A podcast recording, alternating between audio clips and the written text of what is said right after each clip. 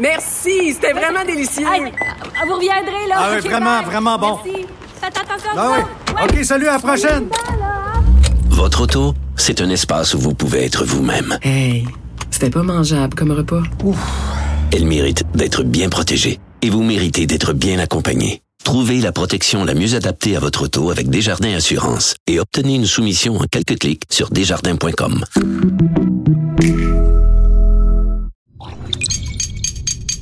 Cube Radio.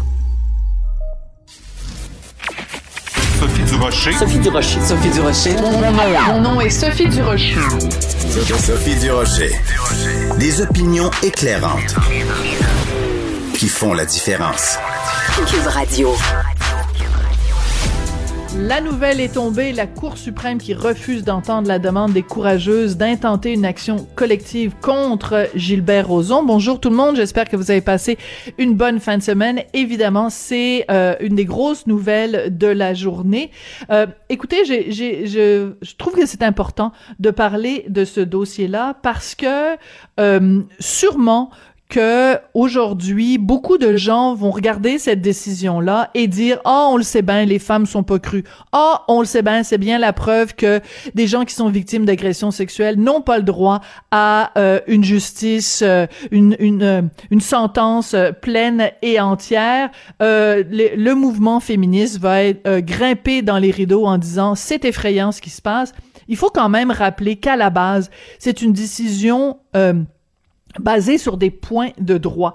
Pourquoi? Parce que les gestes qui ont été euh, reprochés, euh, qui sont reprochés, les, gestes allégués, ça a eu lieu à différents moments sur une période d'au moins 34 ans envers différentes personnes. C'est en tout cas ce qu'indiquait la décision au début de la première cour qui s'est prononcée là-dessus. Et c'est là-dessus, c'est parce que tu peux pas avoir une cause euh, d'action collective qui regroupe des gens qui ont vé- vécu des événements aussi différents. C'est là-dessus que se base la décision de la Cour suprême. Donc, euh, c'est un très mauvais exemple à choisir pour euh, apprendre, pour dire, bon, ben les femmes n'ont pas le droit à la justice dans les causes d'agression sexuelle.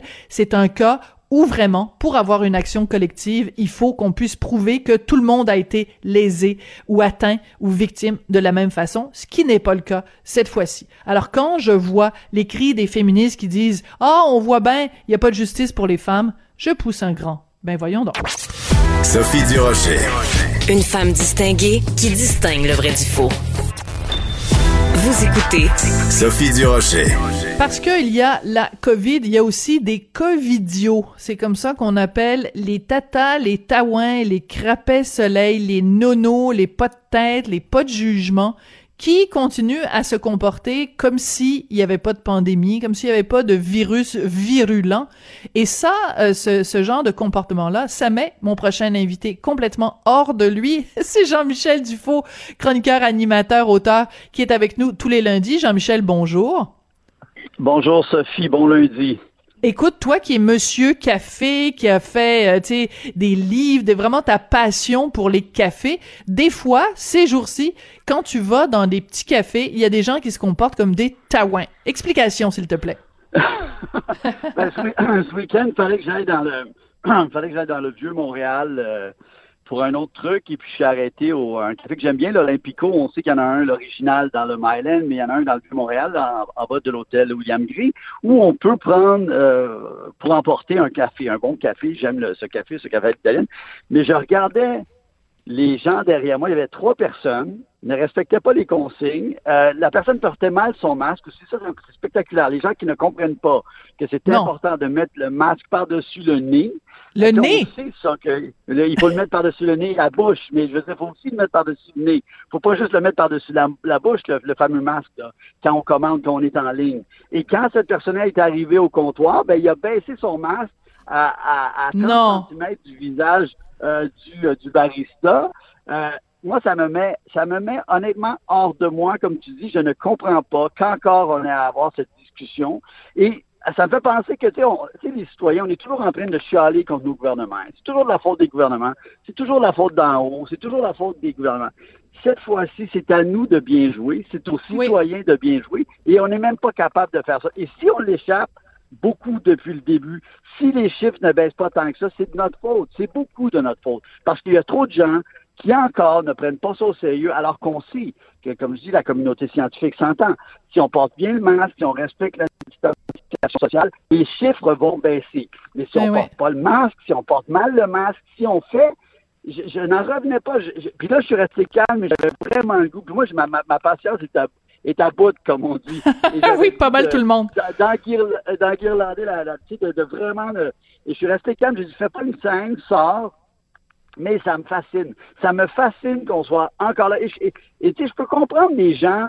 Et, et c'est deux débats. Tu je peux comprendre les gens de dire, ben, c'est donc bizarre cette affaire-là. Est-ce que c'est vraiment, ça a vraiment débuté d'un pangolin? Comment ça se fait que, que la Chine, au début, a peut-être pas tout dit? Il y a des, il y a des questions peut-être après qu'il va falloir se poser. Je suis bien d'accord. Mais pour l'instant, ce qu'on peut contrôler, ce qu'on sait, c'est qu'il faut continuer d'être discipliné. Sinon, on n'en sortira pas. On va Mais tu sais, Jean-Michel, mais je pense qu'on a tous, mais bien sûr, tous une responsabilité euh, évidemment individuelle, et en même Oui. temps, je pense qu'on a aussi une responsabilité de faire un petit peu, puis là, je me ferai pas d'amis ce matin, euh, de faire euh, un petit peu la police. C'est-à-dire que moi, quand je vois des gens euh, qui se promènent dans les allées à la pharmacie ou dans un commerce, peu importe, et qui portent leur masque tout croche, je leur dis, je leur dis gentiment, évidemment, euh, mais je leur dis, je leur dis, euh, monsieur, madame, vous savez, le masque, c'est super important de le mettre sur le nez. Sinon, c'est comme si vous portiez pas de masque.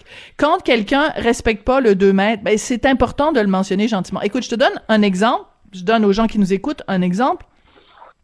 Il y a deux, trois semaines, je suis dans un, un, un, commerce, euh, un truc de, de, de crème glacée de chocolat. C'était une des journées où il faisait beau, en tout cas, peu importe.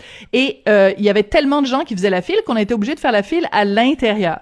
Donc, il y a une dame qui rentre, qui a pas de masque, qui se dit, ah, c'est pas grave, elle avait comme un, un pull, un chandail, là, un col roulé. Elle prend son col roulé, puis elle, elle déroule le bord, puis elle se le met sur la face. Alors, il y a la serveuse qui lui dit euh, Madame, vous devez porter un masque. Fait que l'autre, elle dit Ah, ben là, c'est pas grave, c'est juste une fois. Fait que là, la serveuse elle dit OK, pour aujourd'hui, c'est correct. Fait que là, je dis à la serveuse, ben voyons donc, comment ça, pour aujourd'hui, c'est correct? Et cette dame-là est en train de mettre potentiellement en danger toutes les autres personnes qui sont autour. Absolument. Fait que là, j'ai fait ce que je fais tout le temps parce que je suis une matante achalante. J'ai dit, est-ce que je peux voir le gérant? non, mais je, je demande d'avoir le gérant. Et, le gérant est arrivé. Le gérant est arrivé, puis j'ai dit, écoutez, il y a une dame qui fait la file, qui a pas de masque. Votre collègue pense que c'est correct parce que c'est juste une fois. Moi, je suis pas d'accord. Ben, le gérant a dit, c'est vous qui avez raison, madame. Fait qu'ils l'ont fait sortir, la cliente. Il faut, il faut, je, je, je veux pas être la, la, Gestapo de la pandémie, mais, mais il faut, il faut faire respecter ces règlements-là parce que on est tous, cette dame-là, elle a peut-être contaminé d'autres gens. Fait que, il faut se tenir debout. Ouais. Non, mais t'as as raison que c'est drôle. C'est vraiment. Des fois, je le dis. Hier, il y avait seulement un gars dans le- l'endroit est tout petit d'ailleurs, c'est tout petit. Donc, je me disais, ben, si, si le, le barista qui est là, qui est là avec son masque quand même, a bien faire les choses, parce que même à un moment donné, je l'ai vu dire à des gens, euh, attendez, retournez dehors, parce que là, on est plus que cinq à l'intérieur en, en file. Mhm. Donc, a- donc, je voyais qu'il était quand même au truc. Mais c'est vrai que tu as raison, des fois, on dirait que je vais le faire. Puis d'autres fois, je sens une énergie de quelqu'un. Je sens que ces gens-là attendent juste ça pour être encore pire, pour, pour avoir une chicane, pour, tu sais, c'est ces gens qui cherchent juste une occasion de, d'être, Ouais, d'être ouais. en chicane. On dirait que dans l'énergie, mais tu as raison, je pense qu'en général, il faudrait le dire, il faut le faire gentiment, puis poliment. Puis tu as raison de le dire, je pense, au, au gérant de la place, c'est comme ça. Mais hier, c'était comme. Puis là, quand j'ai vu à la fin qu'il baissait son masque pour se pencher par-dessus le comptoir, j'ai fait, là, je sortais, mais j'ai dit, OK, je m'en mêle plus. Mais sinon, je pense que j'aurais été quasiment trop agressif dans ma, dans ma façon. Euh, tu sais, je- je- ça me, ça, ça, ça, ça m'énervait tellement que j'ai fait, OK, je m'en vais. Au lieu de, de- Bon. d'engueuler le gars, parce que je pense que j'aurais eu de la misère à être euh, diplomate et poli. Mais je- ça, me, ça me fascine encore qu'encore ce week-end, on a, on a ces discussions-là. Je suis comme, ben là, attendez, là, on n'en sortira pas. Ouais, ouais, puis écoute, moi, écoute, c'est, c'est vraiment drôle qu'on se parle de ça aujourd'hui. En fin de semaine, je vais dans un magasin de magazines et il y a un gars qui rentre pas de masque. Puis à un moment donné, fait que je parlais avec le vendeur, parce qu'évidemment, il lui a demandé de, de sortir. Puis je disais au vendeur, j'ai, il y, a encore des gens, ça est depuis le vendredi 13 mars qu'on est dans la Ouais. chenoute par-dessus la tête. Il y a quelqu'un encore qui sait pas qu'il faut que tu portes un masque à, l'intérieur. C'est hallucinant. Écoute, il y a un autre sujet dont tu voulais absolument nous parler aujourd'hui. Puis comme je le dis souvent, moi je suis vraiment pas Madame Sport, mais euh, dans ce cas-là, je trouve que c'est vraiment très intéressant. Kim Ng, première femme directrice générale dans le baseball majeur, ça c'est majeur. Oui, exactement. Comme tu dis, c'est marrant. C'est une énorme nouvelle. Là. Pensez que quand même le, le baseball professionnel dans l'Amérique du Nord, c'est l'un des sports majeurs très, très, très importants. Et pour la première fois de l'histoire, on nomme une femme directrice générale d'une équipe. C'est quelque chose de, formidable. Et sérieusement, là, je, je, trouve ça formidable. Et, et pourquoi pas? Et, euh, et moi, j'aime bien parce que même dans le sport, je trouve qu'en général, trop souvent, il y a des gens qui, sont de la vieille école qui vont dire quelqu'un ne peut pas être à la tête d'une équipe si cette personne-là n'a pas joué au niveau. Ce qui est complètement faux parce que les gens qui connaissent le sport voient qu'il y a des mhm. équipes championnes qui ont été construites par des gens qui n'étaient pas de grands athlètes. Mais le fait justement qu'ils n'étaient pas de grands athlètes faisait qu'ils étaient forcés à, à, faire leur devoir, à analyser. Ils avaient un regard différent. Alors que souvent, les grands athlètes, ils ont tout naturel, mais ils peuvent pas vraiment l'expliquer parce que c'est un don naturel. Ils ont ce, cet athlète en eux, mais ça ne veut pas dire qu'ils vont prendre des bonnes décisions. Et donc, cette femme, c'est formidable. Elle est en plus d'origine asiatique, donc elle, fait un, doublé. C'est la première personne d'origine Oui, c'est vrai. À, être directrice générale donc d'un club de baseball. Euh, elle, est, elle, est, née à Indianapolis. Elle, a, elle a grandi à New York. Elle vient quand même d'un milieu assez aisé, on doit dire. Euh, deux, parents donc d'origine taïwan chinoise. Son père était analyste financier, sa mère travaillait dans une banque. Elle a grandi dans les, banlieues de Queens et de Long Island de New York. Elle a étudié à l'Université de Chicago. Et dès le début des années 90, elle a commencé à travailler pour le baseball, pour le club de Chicago. Elle a été assistante gérante. Elle a travaillé pour le baseball majeur. Mais formidable parcours. Et vraiment, je, reviens toujours à ça. Il y a quelqu'un dans le baseball qui s'appelle Theo Epstein, qui, à la fin ah. de, sa vingtaine, a mis, euh, a, cassé la guigne euh, des Red Sox de Boston qui n'avaient pas gagné la, la, la, série mondiale depuis 100 ans. Et ce gars-là, c'est un genre de jeune intellectuel juif qui n'a jamais joué au baseball au niveau, mais qui était brillant. Et donc, pourquoi pas une femme, une femme brillante, de la mettre dans une position comme ça? Et je veux dire aussi que cette année, il y a deux, deux femmes aussi, parce qu'il y a une femme aussi en Suisse qui est directrice générale dans la Ligue nationale suisse, qui s'appelle ah Florence Schelling. Oui, Florence Schelling, qui, elle, euh, est une était gardienne de but, donc qui, elle, elle jouait au niveau au hockey féminin. Elle a représenté l'équipe olympique. Elle avait étudié à Northeastern, d'ailleurs, à Boston. Elle représentait son club dans la NCAA. Et elle aussi, au mois d'avril dernier, c'est peut-être passé un peu plus inaperçu parce qu'évidemment, on était au cœur de la pandémie, mais elle, première femme dans le monde à être nommée directrice générale d'un club de hockey et d'un grand club aussi, il faut le dire, parce que Berne est un des clubs importants euh, en Suisse, c'est la capitale, c'est une des grosses équipes avec des foules de plus de 15 000 spectateurs par match.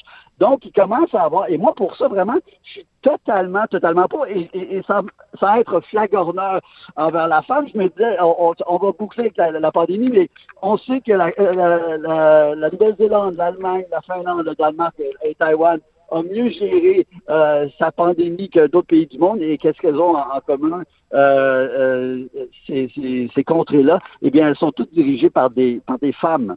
Et euh, donc, on, on, je me dis bon ben si les femmes ont prouvé au niveau de la pandémie qu'elles pouvaient mieux gérer que les hommes, et ça, il y a beaucoup d'articles vous irez voir ça comme quoi ces pays, c'est des femmes qui ont pris les bonnes décisions, qu'elles ont mieux géré que les pays un peu machos dirigés par les hommes ben, je me dis, ben, pourquoi pas qu'elle serait pas capable de construire des clubs champions.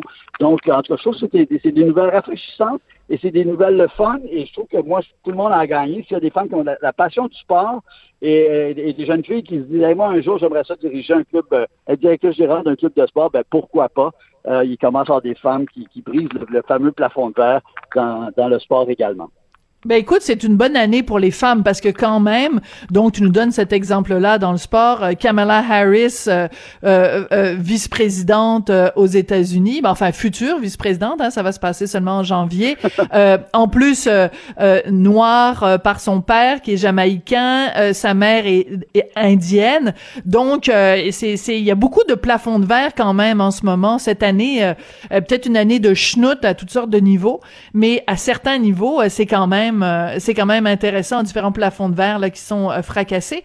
Je veux juste revenir sur MadameEnge. Euh, c'est c'est intéressant aussi parce que ben tu sais on se rappelle tu sais le, le film A League of Their Own là sur une, une équipe de baseball euh, féminin. Euh, tu sais, ça va peut-être aussi donner, peut-être par contre-coup, euh, donner le goût à plus de filles de, de, de s'intéresser à ce sport-là. Absolument. Et puis, il y a beaucoup de beaucoup, beaucoup de filles quand même qui. C'est incroyable quand même le nombre de filles qui jouent au hockey, qui jouent au baseball, qui ont des ligues de balles, des trucs comme ça. Donc, euh, il y, a un- il y a toujours eu un intérêt même à regarder au soccer comment le, le- le niveau Oui. euh, féminin de soccer est impressionnant. Euh, on se rappelle même la victoire de l'équipe américaine à la Coupe du Monde féminine. Euh, et donc, je, je trouve que il faut absolument euh, briser les barrières et pourquoi pas? Et pourquoi pas? Et, c'est là que tu vois quand même que c'est encore une société sexiste il y a encore des progrès à faire mais c'est des petites batailles c'est des petites batailles. Et moi qui est un grand fan de sport sérieusement je trouve ça super je trouve ça formidable. Et, et ça va aussi prouver que peu importe le sexe, on peut faire quelque chose de bien au niveau de la direction. Et aussi, ça, ça renforce ma- mon analyse qui est toujours, c'est pas vrai que c'est toujours les anciens grands athlètes qui font des grands dirigeants. Souvent, C'est vrai. Wayne Gretzky, Wayne Gretzky a été entraîneur, ça a été une catastrophe. Maurice Richard a été entraîneur de la première équipe des Nordiques dans la MH et ça a été une catastrophe. Donc, des fois, ça n'a pas rapport. Et tu as des gens donc, qui viennent d'autres d'autres milieux, euh, une approche plus intellectuelle avec le pas en arrière, une vision plus globale, repenser les choses. Et euh, je pense que les femmes peuvent avoir une vision euh, originale, différente. Et euh, c'est à surveiller, mais vraiment, Florence Chaling avec l'équipe de hockey euh, en Suisse et aussi Kim avec les Marlins de la Floride, quand même, qui est une grosse concession de baseball. Donc, euh, je trouve que c'est important de le souligner, là, que c'est une belle nouvelle cette semaine. Absolument. Puis écoute, on parlait du film A League of Their Own là avec euh, avec Tom Hanks euh, tout à l'heure euh, et Sébastien Laperrière qui est mon mon collègue à la mise en onde à la réalisation a retrouvé l'extrait. Alors on va se faire plaisir parce que c'est quand même une scène euh, mémorable. Écoute, même moi qui connais pas grand-chose en sport, je me souviens de cette scène là. On écoute ça. Are you crying? There's no crying. There's no crying in baseball. Why don't you leave her alone, Jimmy? Oh, you zip it, Doris. Rogers Hornsby was my manager, and he called me a talking pile of pig shit. And that was when my parents drove all the way down from Michigan to see me play the game. And did I cry? No, no, No! No! And you know why? no. Because there's no crying in baseball. There's no Voilà. crying in baseball. Donc il y a une fille qui bon. ah, il il vient de faire le commentaire, c'est c'est comme le, le le gérant ou le, le directeur de l'équipe, bref, et euh, le- il vient de lui faire un, un commentaire, la fille elle part à pleurer, puis il lui dit "Hey, moi là, je, je me suis fait crier après toute ma carrière au baseball. Est-ce que j'ai pleuré? Non, pourquoi? There's no crying in baseball." Alors je sais pas si euh, euh, Kim NJ, elle va faire la même chose quand elle va parler euh, à, à son monde, mais c'est assez euh, c'est assez euh, rigolo. Et Écoute, euh, très rapidement, t'as une minute, euh, Jean-Michel. Je sais à quel point le français est important pour toi. T'as sûrement pris connaissance euh, du, euh, du du reportage de nos Ouais. collègues du Journal de Montréal, Journal de Québec. Se faire servir en anglais uniquement dans euh, la moitié des commerces visités au centre-ville de Montréal. T'en penses quoi? Ben, moi, je suis, euh, je suis de ta génération. Je sais pas comment expliquer, mais pour moi, c'est inacceptable. Et ça n'a pas rapport. On peut être fédéraliste, on peut être Ça n'a pas rapport. On est dans un, endroit francophone. C'est ma ville, c'est ma langue, c'est ma culture. La moindre des choses, c'est de me faire parler en français. Et moi, je suis vraiment là-dessus. Euh, je me gêne pas et je vais le dire. Et, et contrairement à parfois où j'ai des situations avec le masque par rapport au français, je vais le dire, je vais dire non, non, attendez là. Je vais me faire euh, servir en français et je trouve ça inacceptable. Et, et je trouve, c'est vrai, je trouve qu'il y a un relâchement. C'est un drôle de truc aussi, le centre-ville présentement aussi, il faut le dire, là. Je Ouais. sais un- avec les- la construction. La mais ça date pas d'hier, là. Ça date pas d'hier. Ça date pas d'hier. Exactement, ça date pas d'hier et c'est un combat qu'on doit toujours rappeler parce que c'est un combat qui est pas gagné. Et c'est la moindre des choses. Et comme je dis, ça n'a pas rapport à arrêter avec d'autres trucs de ci ou de ça, mais on doit se faire servir en français dans la ville francophone d'Amérique. Pour moi, c'est un non-sens que ce soit pas le cas. Et que ce soit même discuté, que ce soit même contesté, pour moi, c'est inacceptable. Là-dessus, euh, non. c'est notre langue, il faut la, la protéger. Il faut des lois coercitives pour la protéger et il faut un minimum de respect envers le français dans cette ville francophone d'Amérique et du monde. Ben, je ne peux qu'applaudir. Merci beaucoup, euh, Jean-Michel. Et puis, euh, écoute, euh, c'est important aussi parce que toi, tu es quelqu'un qui a vraiment voyagé partout à travers le monde. Et, euh, je veux dire, il nous viendrait pas à l'esprit, par exemple, d'arriver à, à Madrid et d'être euh, accueilli par un Hola High, euh, même s'il y a beaucoup, beaucoup de, de, de, de touristes en Espagne. Puis, euh, tu sais, mettons, t'arrives à Paris, là. Exactement. T'es accueilli dans un, c'est une ville, les- une des villes où il y a le plus de tourisme au monde. Mais ils accueillent pas les gens en disant bonjour, hi. Ils disent bonjour. Pourquoi? Parce qu'on est en France puis les gens parlent français. Exactement. Puis c'est drôle, rapidement. là, Rapidement? euh, une fois, j'étais en, j'étais en Allemagne à Düsseldorf, puis je sais pas parler allemand, mais j'avais appris la phrase Je m'excuse, je ne sais pas parler allemand. euh, pour expliquer que je voulais un café. Et donc, j'ai commencé à apprendre anglais. Et la, la barista avait trouvé ça tellement gentil que je, je dis cette phrase en allemand. Elle disait, Américains font jamais ça. Alors, elle m'avait donné le café. Oh, ben tu vois comme quoi. Parlé. voilà. Tu vois comme quoi c'est payant. puis Exactement. Hey, merci beaucoup, Jean-Michel. On se retrouve lundi prochain. Avec plaisir. Bonne journée, bon lundi.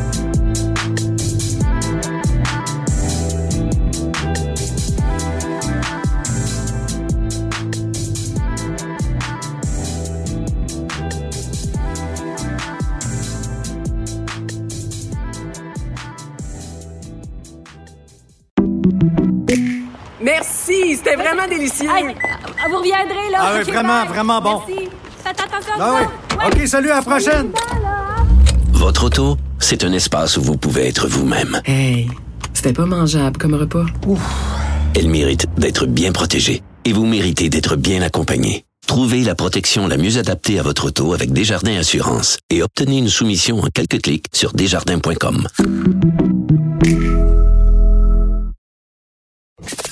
Avertissement. Cette émission peut provoquer des débats et des prises de position pas comme les autres. Vous écoutez Sophie Durocher. Vous savez que mon collègue Antoine Robitaille, euh, par dérision, par autodérision, s'appelle lui-même Mononcle 101 parce qu'il est très pointilleux sur le français. Et j'ai pris l'habitude, moi aussi, de par autodérision, de m'appeler ma tante 101. Alors, ma tante 101 a été bien découragée ce matin en lisant le Journal de Montréal, le Journal de Québec, les résultats du sondage léger euh, d- diffusé donc dans nos pages, où on apprend que pour les jeunes, en tout cas les 18-34 ans, la prépondérance de l'anglais, c'est pas si inquiétant que ça. Puis se faire accueillir en anglais dans les commerces, c'est pas si grave que ça. On va en parler avec Jean-Marc Léger, qui est président de la firme de sondage Léger. Jean-Marc, bonjour. Oui, bonjour. Jean-Marc, je sais pas, est-ce que vous êtes, vous aussi, un mononcle 101? Est-ce que ça vous a fait de la peine dans votre cœur de sondeur de voir les résultats du sondage?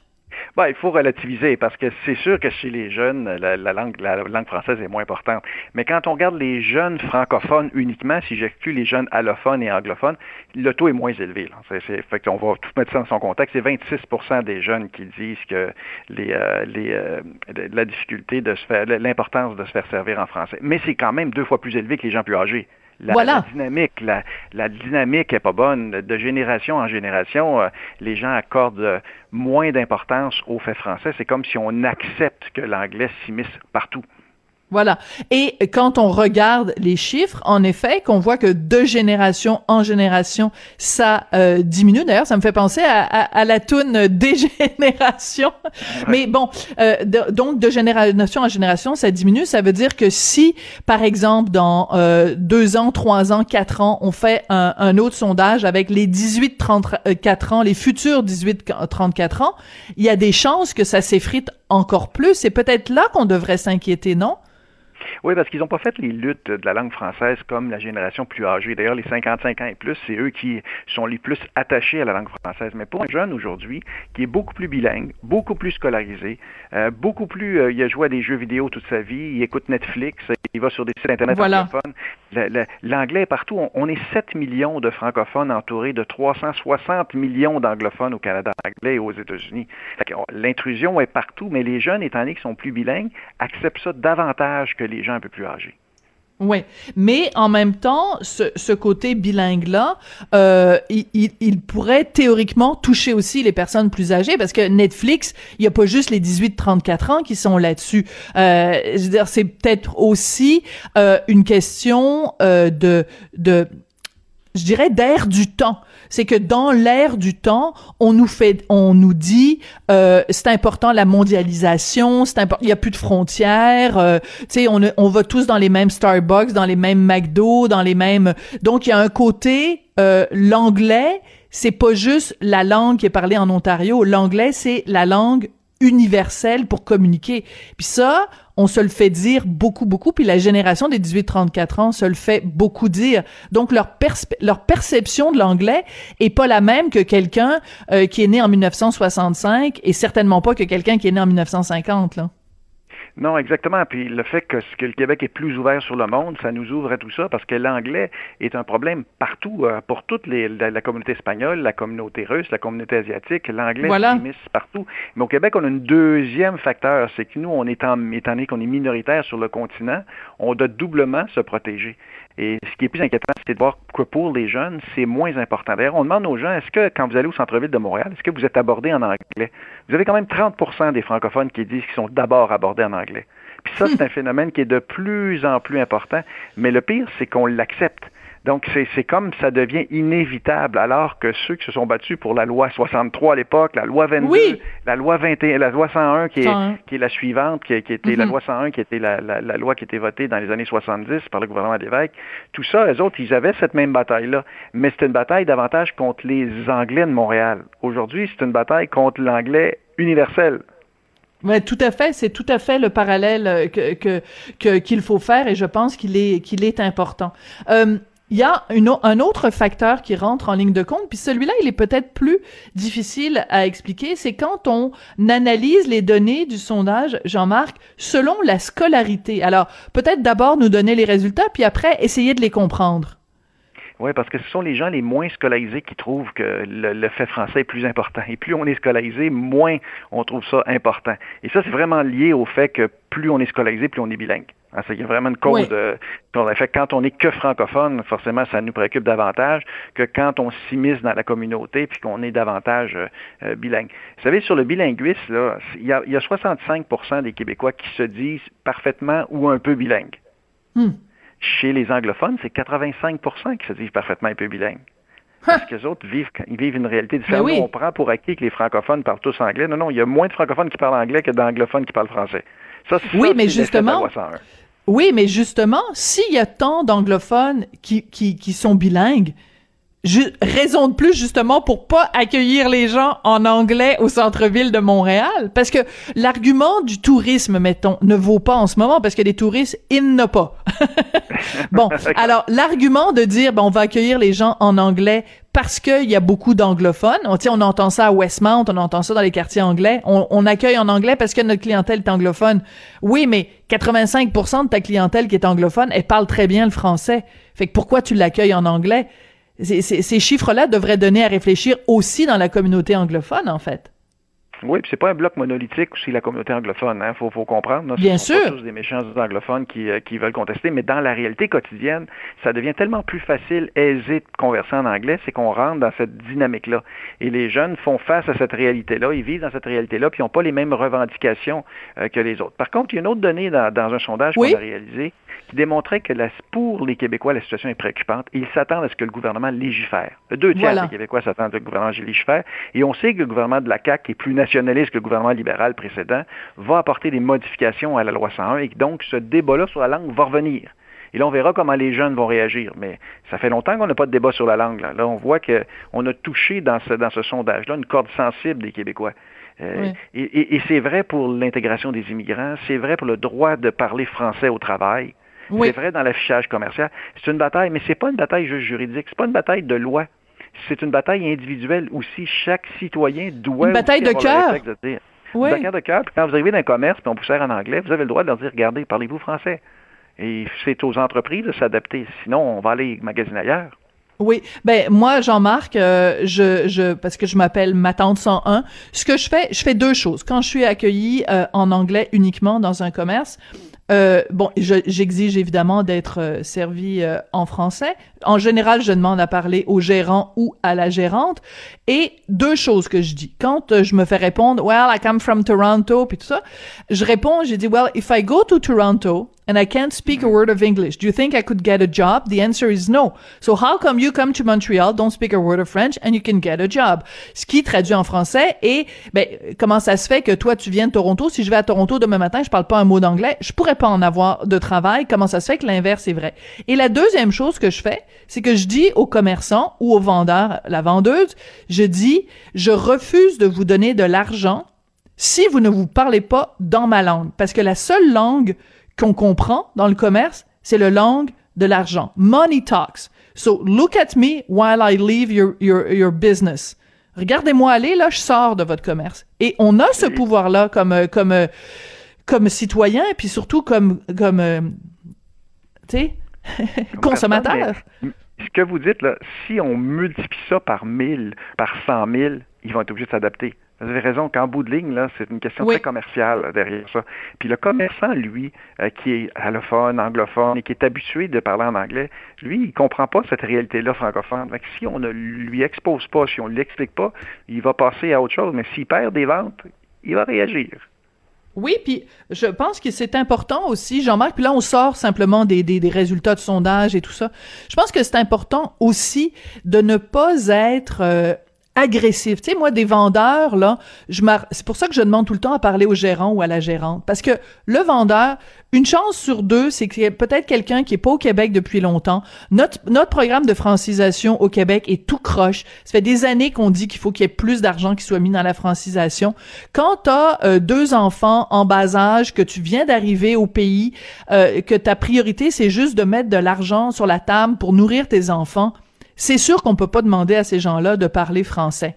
Mais on peut, par contre, mettre de la pression sur les gens qui engagent des unilingues anglais. Moi, le, nombre de fois où je me fais livrer de la pizza, livrer du chinois, livrer de l'indien, les livreurs parlent pas un mot de français. Mais les, les commerces, là, qui engagent quelqu'un et qui lui apprennent, leur apprennent même pas à dire bonjour puis merci, ces gens-là sont responsables. Exactement. Ces gens-là sont responsables, puis ça se produit de plus en plus. Et plus on va accepter ça, plus ça va continuer, puis plus cette, euh, cette dynamique-là va, va changer la face de Montréal. C'est une bataille constante. Hein. Et nous qui avons vécu ces époques-là, ces batailles-là, on s'aperçoit que c'est une bataille qui ne termine jamais. Euh, la bataille pour la survivance du français est une bataille fondamentale, mais la majorité des Québécois sont pour. Quand, bon, c'est ça qu'il faut regarder les bonnes nouvelles. oui. ceux qui nous écoutent, là, ils aiment ça. Il, le deux tiers des gens disent qu'il faut aller plus loin, il faut changer, le français est en péril. Et là, les faits, sont, les faits rattrapent parce que même les sondages de l'Office de la langue française, nos sondages, tout conjuguent dans la même direction. Le Québec est prêt à reprendre l'offensive. Mais ça c'est ça c'est la très très très bonne nouvelle qui ressort du sondage. Puis je veux juste revenir un petit peu, euh, Jean-Marc, parce que bon, on, on, on, sait qui vous êtes, on, on, sait le fils de qui vous êtes, et, euh, et euh, l'importance que la famille Léger, le rôle que la famille Léger aussi a joué dans, dans la dans la politique et dans la, la, pour la société québécoise. Vous parliez tout à l'heure des libéraux, ben et vous parliez tout à l'heure de la loi 22. Ben la loi 101 c'était les péquistes, mais la loi 22 c'était les libéraux, donc les libéraux de 2020 devraient peut-être se rappeler aussi de l'héritage du Parti libéral qui a été, à une certaine époque, des grands défenseurs du français au Québec. Oui, ben, c'est eux, dans le fond, la Révolution tranquille, le nationalisme au Québec, le Parti libéral a fait beaucoup. Au cours des dernières années, ils se sont isolés un peu, puis on l'a vu aux résultats aux dernières élections, où ils ont obtenu un score misérable auprès des francophones. Dans mes derniers sondages, ils sont à moins de 10% euh, chez les francophones actuellement. Wow! Dominique Anglade, c'est son grand défi, puis vous le voyez en termes de contenu, elle hmm. est en train de changer, là, le visage nationaliste du Parti libéral. Parce ben, que tout à fait. et son équipe avaient rendu, je pense, c'était l'équipe la plus fédéraliste qu'on n'avait jamais vue. Puis ça a une conséquence électorale. Elle s'est isolée de la, clientèle francophone. Et ça, et ça c'est un débat qui est, qui est, permanent, mais ça part des gens. Les gens pensent que c'est les politiciens qui décident. Non. Les politiciens, eux autres, évaluent le vent. Et quand le hmm. vent est fort, comme celui-là sur la langue française, vous allez voir la conséquence. La conséquence, tous les partis politiques vont embraser cette, euh, cette dynamique-là face aux Français. Et, je comprends le Parti libéral fédéral également là-dedans, parce qu'ils sont en élection le, printemps prochain, puis le débat sur la langue est important, notamment dans les institutions fédérales. Fait que vous allez voir que la conséquence de ce qu'on mesure, c'est que les hmm. politiciens vont bouger. Très intéressant. C'est pour ça que c'est important, euh, Jean-Marc, quand on, on, regarde les résultats d'un sondage, de pas juste euh, avoir le nez collé sur les chiffres, mais de prendre un pas de recul, d'avoir un, une vue d'ensemble et de comprendre ce que ça signifie, ce qui se cache derrière, puis aussi l'impact que ça va avoir. Et moi, je pense en effet que dans ce cas-ci, euh, le sondage dont, dont, dont, vous nous parlez euh, ce matin, il va avoir euh, un, impact assez important. Puis vous mentionniez les libéraux à Ottawa, puis il y a cette, cette députée de Saint-Laurent, là, Emmanuela Lambropoulos, qui a beaucoup fait parler d'elle en fin de semaine parce qu'elle siégeait la semaine dernière sur euh, un comité des langues officielles et elle a elle-même remis en question la, la, la, la, fragilité du français au Québec en disant euh, faut faut que je le vois pour le croire. I have to see it to believe it. C'est quand même assez incroyable que quelqu'un qui, qui, Elle l'a dit en anglais. Hein. Elle l'a dit en anglais, cette expression. Mais elle s'est fait rabrouer, par exemple. Vous avez vu que ça a été très fort, même dans son parti, même au Parti libéral fédéral, elle s'est fait rabrouer. Parce que ce sont des décisions qu'ils doivent prendre, eux, rapidement, là, sur, le, sur le fait français avant la prochaine élection. Fait que c'est un débat qui s'en vient tout bord. Les gens qui nous écoutent, là, si on pensait que c'est un vieux débat, non. C'est un débat d'avenir. La CAQ arrive avec un projet de loi bientôt pour renforcer la loi 101 qui a été trouée. C'est comme le fromage suisse, la loi 101 actuellement. Là, elle a été trouée depuis euh, sa, son, son, son, euh, sa mise en place dans les années 70. Et vous avez au gouvernement fédéral où ça va être un enjeu électoral, la place du français parmi les fonctionnaires fédéraux. C'est le début d'un vrai débat passionnant, vraiment, vraiment passionnant. Merci beaucoup, Jean-Marc, d'être venu euh, nous en parler euh, aujourd'hui. Jean-Marc Léger, donc président de la firme de sondage Léger. Vous allez retrouver tous les résultats de ce sondage vraiment très éclairant dans les pages du Journal de Montréal, Journal de Québec et aussi, bien évidemment, sur toutes nos déclinaisons Internet. Merci beaucoup, Jean-Marc. Au plaisir, Sophie. Au revoir.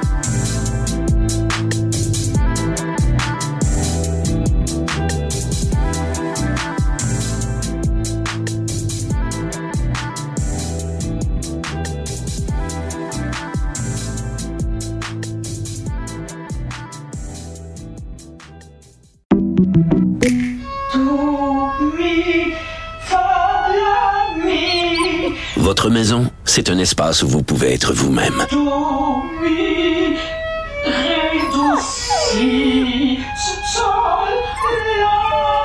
Elle mérite d'être bien protégée et vous méritez d'être bien accompagnée. Trouvez la protection la mieux adaptée à votre maison avec Desjardins Assurance et obtenez une soumission en quelques clics sur desjardins.com. Sophie Durocher. Entendez les dessous de sa dernière chronique. Cube Radio. On se le cachera pas depuis le début de la pandémie, depuis le début de la COVID-19, c'est vraiment le milieu culturel qui est un des milieux, si ce n'est le milieu qui a été vraiment le plus durement touché, en particulier les arts vivants, donc ça inclut le théâtre, la musique, euh, et euh, il y a une lettre euh, ouverte, vraiment comme un cri du cœur, un cri d'alarme qui a été publié en fin de semaine, des gens d'affaires qui s'inquiètent de l'impact sur le milieu culturel. Et parmi les signataires, euh, il y a Mitsu. Ben oui, notre seule et unique Mitsu Gélina. Elle est au bout de la ligne. Bonjour Mitsu. Allô, tellement que j'ai juste un prénom. ben écoute, t'es tellement notre Mitsu. Oui, c'est ça. Tu fais partie de ces rares personnes au Québec. Tu sais, il y a Clémence, il y a Céline, il y a Mitsu. Tu sais, des gens, t'as même pas besoin de connaître leur, leur nom de famille. Mais pourtant, ton nom de famille est important parce que Mitsu ben Gélina, t'es la petite fille de Gracien Gélina. Donc, il y a, y a toutes sortes de raisons pour, la, pour lesquelles euh, ce qui se passe dans le milieu culturel te touche de très près. C'est vrai, tu as raison, Sophie. Ça fait partie de mon ADN, de l'ADN de tous les gens de ma, de ma famille qui ont, euh, qui ont été dans le milieu, veut, veut pas, d'une manière ou d'une autre, beaucoup dans le théâtre. Euh, mes oncles, j'ai des cousines qui sont encore euh, dans le milieu. Donc, pour nous, ça fait partie de nos vies, mais c'est sûr que le fait que j'ai été aussi, je suis devenue porte-parole il y a plusieurs années du prix mm Gracien Gélina, du, du CEAD. Le CEAD, c'est le Centre des auteurs dramatique. Et puis, euh, le prix Gracien Gélina, c'est vraiment le prix le plus important euh, qui est décerné aux auteurs, aux autrices dramatiques francophones de la relève. Euh, Fabien, entre, autres, a été, Fabien Cloutier a été un nous lauréat il y a quelques, années, tout ça. Et c'est avec la gang du Centre des auteurs dramatiques que cette, que cette lettre-là a été écrite parce que pour nous, c'est important. Le théâtre, bon, c'est sûr que les auteurs dramatiques sont les gens qui créent des années en amont le, théâtre, puisque va devenir le théâtre, la télévision et un petit peu tout au Québec. Donc, et ces gens-là ont besoin, veut, veut pas, d'un tout petit peu de, de prévisibilité.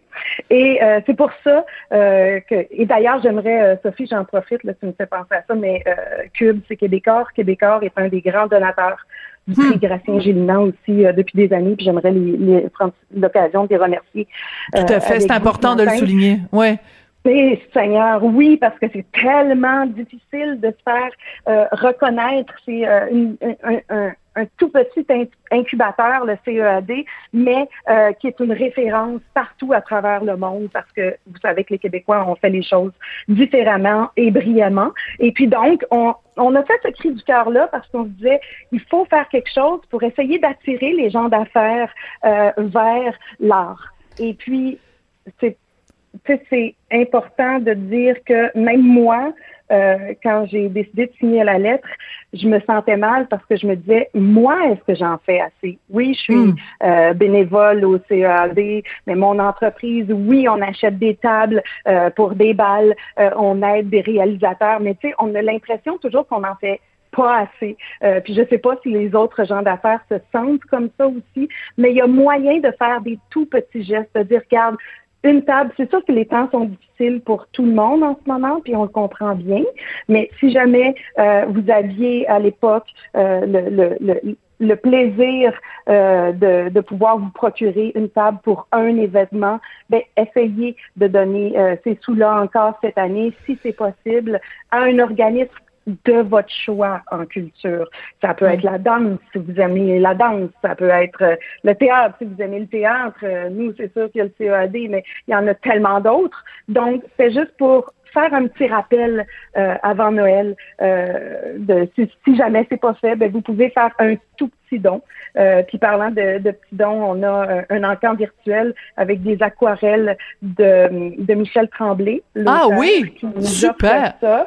Puis ça commence à, écoute, ça commence à 75 dollars là, tu sais, mais hmm. c'est vraiment une chance euh, très spéciale sur le Facebook du CEAD, du Centre des auteurs dramatiques, euh, de se procurer ça. Donc il y a plein de petites manières, mais oubliez pas les gens euh, de la culture. Mais c'est super intéressant ce que tu dis. Puis une des idées qui est soulevée dans la lettre que je trouve extraordinaire, c'est qu'on le sait qu'on peut pas aller voir des spectacles parce que les théâtres et mm-hmm. toutes les salles de spectacle sont, sont fermées.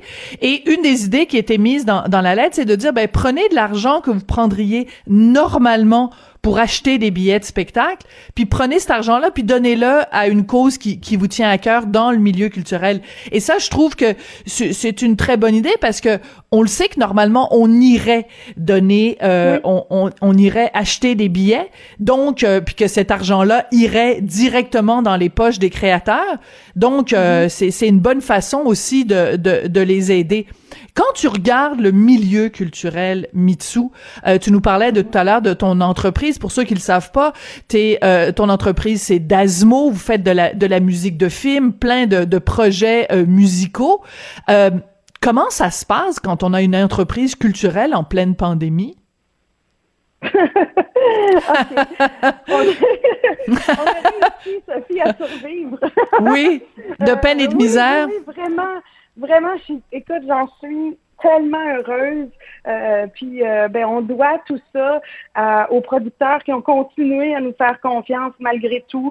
Ce qu'on a fait, c'est que euh, bon, il y a des productions, par exemple, avec avec des réalisateurs qui ont été mis sur le hold, mais en même temps, pendant ce temps-là, ça nous donnait le temps de développer la musique encore mieux. Euh, donc, on a travaillé pendant deux semaines avec euh, Alexis Durambro puis Sophie Lorrain, par exemple, pour développer encore plus euh, leur, leur, message à travers la musique de leur nouvelle télésérie. Puis donc, on a recommencé comme ça lentement mais sûrement.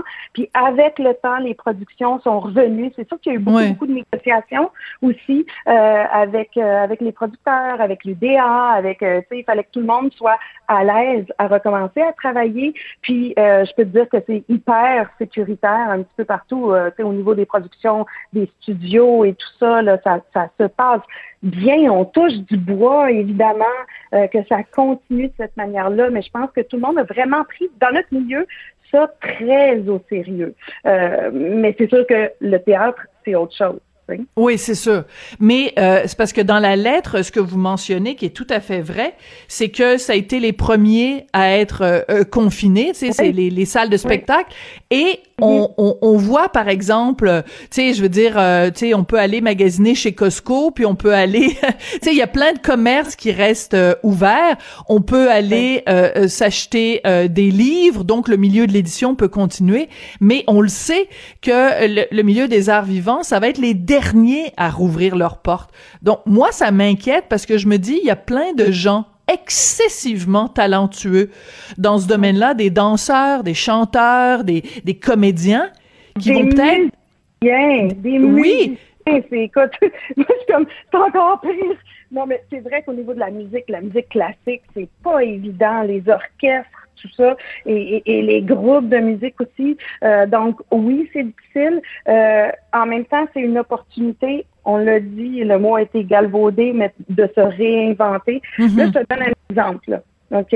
Euh, entre autres, il y a Gabrielle Chapdelaine, euh, qui a été la lauréate du prix Gratien Gélina de 2018 avec sa pièce Une journée, euh, qui est une autrice aussi euh, de, de télévision, entre autres, elle a travaillé sur euh, Les Invisibles, c'est une jeune femme assez extraordinaire. Ben, sa pièce, Une journée, euh, va être présentée en novembre, dans quelques jours, par le théâtre Cherry Art Space à New York. Donc, Hein? il y a encore moyen, oui, et ça, ça va se faire virtuellement. OK? Donc, au niveau du virtuel, il y a beaucoup d'efforts par les théâtres qui sont euh, vraiment le mis pour pouvoir exister autrement.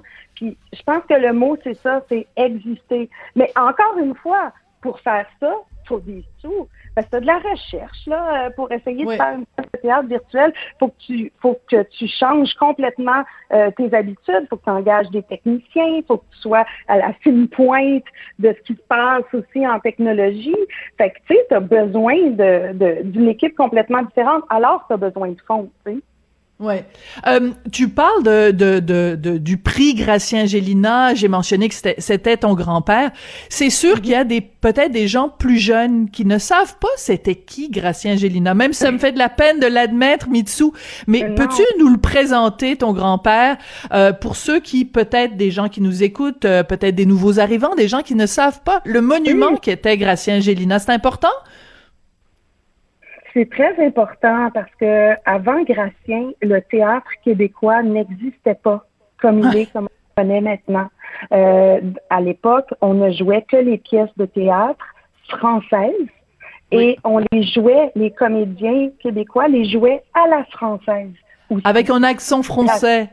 Avec un accent français. Et puis, euh, Gratien a été un des premiers, sinon le premier, c'est pour ça qu'on l'appelle le père du théâtre québécois, à écrire nos histoires dans Mm. nos langues, dans notre langue plutôt. Puis, quoi de plus important euh, que quelqu'un qui développe ça pour, pour un peuple? Et c'est pour ça que, oui, ben, Gratien, c'est... euh, c'était mon grand-papa, un beau monsieur avec une barbe blanche, des yeux bleus, bleus, bleus, euh, une grande tendresse, euh, qui euh, nous appelait, euh, ses petites filles, euh, mes belles crottes d'amour. Mais, Oh! mais oui, ma belle crottette d'amour. Puis là, il nous collait, là, puis il nous faisait une belle caresse dans le dos. Euh, mais euh, mais c'est c'est beaucoup plus pour euh, pour le Québec. C'est quelqu'un qui a été joué aussi beaucoup au Canada, que les Canadiens ont étudié. Alors ça, c'est une grande fierté. Et puis, euh, qui a eu euh, aussi une, une, une- une belle envolée là, vers euh, les États-Unis, entre autres avec euh, et si je me trompe pas, hier, les enfants dansaient.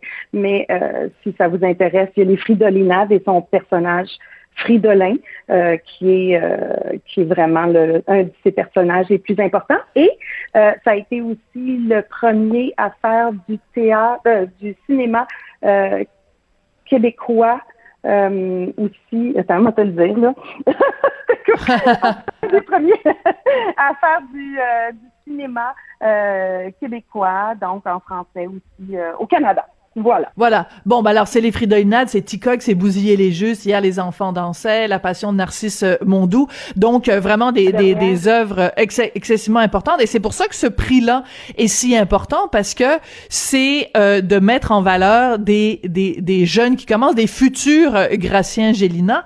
Et c'est justement ça, moi, qui m'inquiète. Puis j'ai- j'aime beaucoup ton exemple que tu nous as donné euh, tout à l'heure de, de Gabriel Chapdelaine, mais tu sais, des, des, de, de se dire aussi, quand on regarde l'impact de la COVID-19, c'est de dire qu'il y a des jeunes qui commencent dans, dans le métier, que ce soit la musique, que ce soit le théâtre, que ce soit autre chose, et qui peut-être, évidemment, parce que avec la situation qui est si difficile, se disent, bon, ben moi, je vais changer de métier, je vais aller faire autre chose. Et on, Oh, ce qu'on souhaite, ouais. ce qu'on souhaite, c'est qu'une fois que la COVID sera euh, euh, à- finie, Hein, ça va finir à, par finir à un moment donné que ces jeunes-là ne désespèrent pas et qu'ils reviennent au milieu culturel. Mais il y a quand même une crainte que que- qu'on les perde? faut continuer à écrire. Puis je te dirais que pour les auteurs en général, c'est intrinsèque, c'est vraiment quelque chose de viscéral, ce besoin d'écrire là. Puis il faut le nourrir, même si il faut faire autre chose pour se nourrir. En attendant. Ah, c'est bien euh, dit ça. que- pour ça que les gens d'affaires euh, peuvent euh, donner un tout petit coup de main à la mesure de ce qu'ils peuvent. Ouais. Euh, Mitsu, euh, sur un plan plus personnel, toi, tu le vis comment euh, depuis le, le vendredi 13, le fameux vendredi 13 mars, euh, les hauts et les bas que tu as pu vivre par rapport à la COVID-19, ça, ça se transmet comment? Ça se, ça se vit concrètement comment?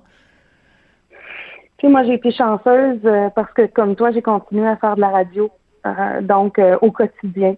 Euh, Oui. Un petit bout euh, dans mon sous-sol.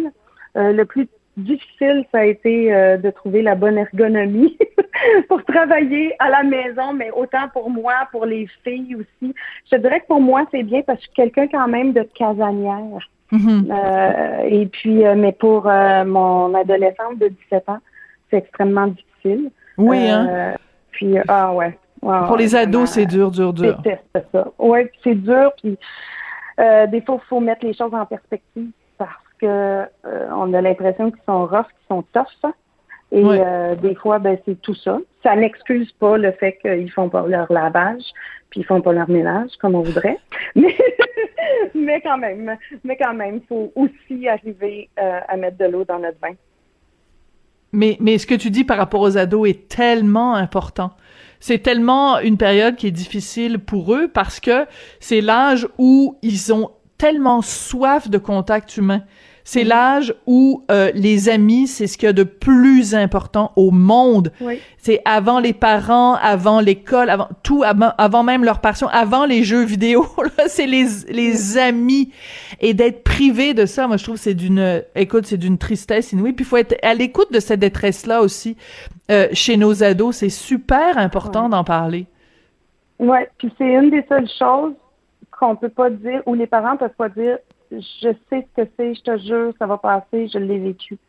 Non, On l'a pas vécu. Le Ouais. reste, les peines d'amour, euh, les, les changements de direction dans la vie, tout le reste, de près ou de loin, on l'a vécu, mais celle-là, non.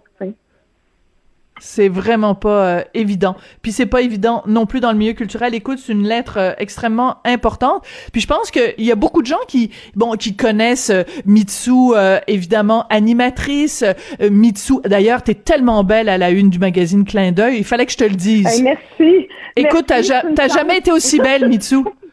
Mais Non, non, mais écoute, sais, mais je comprends même pas moi-même, merci.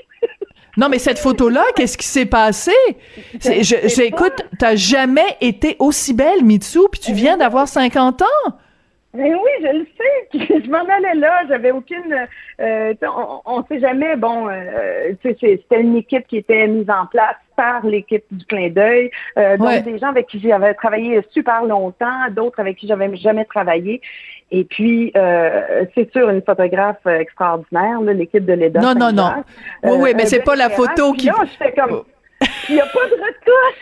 Je te jure, il n'y a pas de retouche. Hallucinant. On, fait- on regardait ça, puis et là, je me suis dit, mais quelle chance, quelle chance Oui. d'avoir de, de travailler avec des gens comme ça, puis, euh, puis de pouvoir encore avoir accès à ça. Puis oui, tu le dis, à mon âge de 50 ans, mais c'est le fun de se sentir bien puis belle euh, une fois de temps en temps, justement dans ces euh, dans, dans, dans, dans ces heures-ci là où on est un petit peu plus euh, confiné qu'on le voudrait. Ouais, mais écoute, euh, pas de retouche, 50 ans, la cinquantaine euh, vraiment resplendissante. Puis je te dirais que, tu sais, de, euh, on, on sait comment ça s'est passé. T'as été connu très très très très jeune. Ça n'a pas été toujours facile. Et euh, tu sais, on, on, on- il y a eu une certaine époque, les gens euh, se disaient, euh, tu sais, il y avait beaucoup de préjugés à ton égard à cause de ta beauté. Mais je pense que avec le temps euh, non, non seulement t'as jamais été aussi belle, mais t'as jamais été aussi euh, reconnue pour toutes sortes d'autres choses que ta beauté. C'est pour ça que j'étais un petit peu mal à l'aise au début. Je me disais, ah, est-ce que je lui parle de la une de clin d'œil? Mm. Mais je trouve que il y a une telle adéquation entre ce que tu dégages et ce et, et, ton apparence que j'ai l'impression que t'es sur ton X en ce moment. Merci.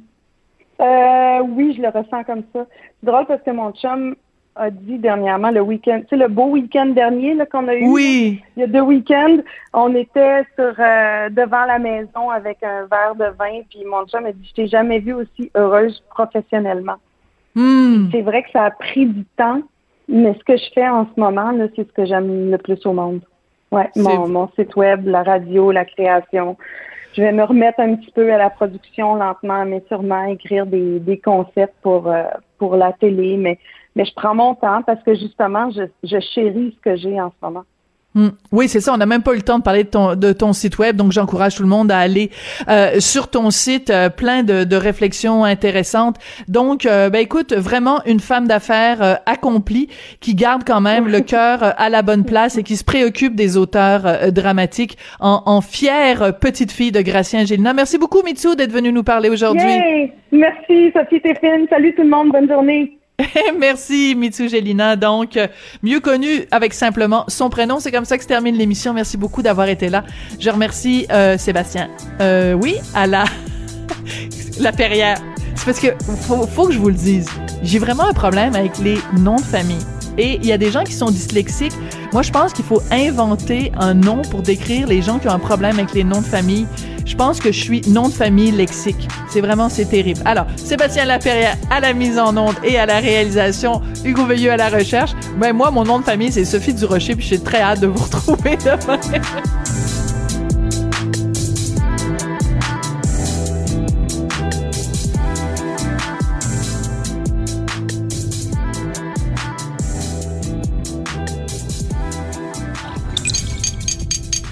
Cube Radio.